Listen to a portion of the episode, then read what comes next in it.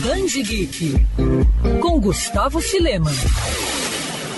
Até o dia 23 de novembro, os fãs de terror vão ter motivos de sobra para estender a comemoração pelo Dia das Bruxas. Isso porque o Centro Cultural Banco do Brasil está promovendo desde o fim de outubro a mostra Macabro, Horror Brasileiro Contemporâneo. O evento é um passeio sinistro pela produção audiovisual de terror 100% brasileira. São 44 produções, entre longas e curta-metragens, da nova geração de diretores, assim como de nomes consagrados, como José Mojica Marins, o Zé do Caixão. Por conta conta da pandemia, as exibições são gratuitas e online na plataforma de streaming Darkflix. Mas atenção, os filmes ficam disponíveis 24 horas e com limite de visualizações no caso dos longas e durante uma semana para os curtas. O Band Geek conversou com Carlos Primati, que é curador da Mostra Macabro. Carlos, qual é a sensação de resgatar e até mesmo apresentar para uma nova geração filmes de nomes consagrados? A sensação de, de resgatar né, e apresentar para essa nova geração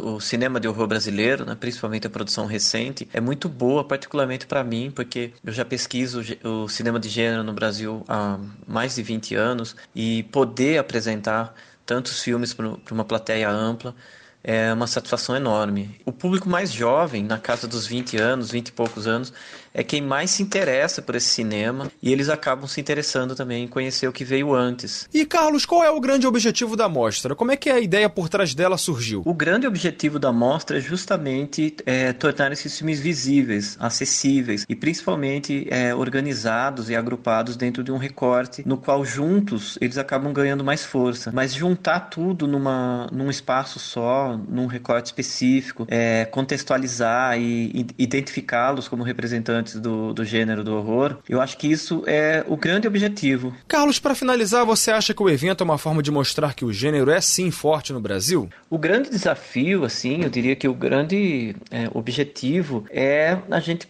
ter a oportunidade de mostrar que o, que o gênero é muito forte no Brasil, é muito presente, é muito diversificado, porque ele é relevante como é, retrato do Brasil, como narrativa social, né, como capturar o, o, o espírito da época, mas também são filmes muito divertidos, muito, muito humanos, muito sensíveis.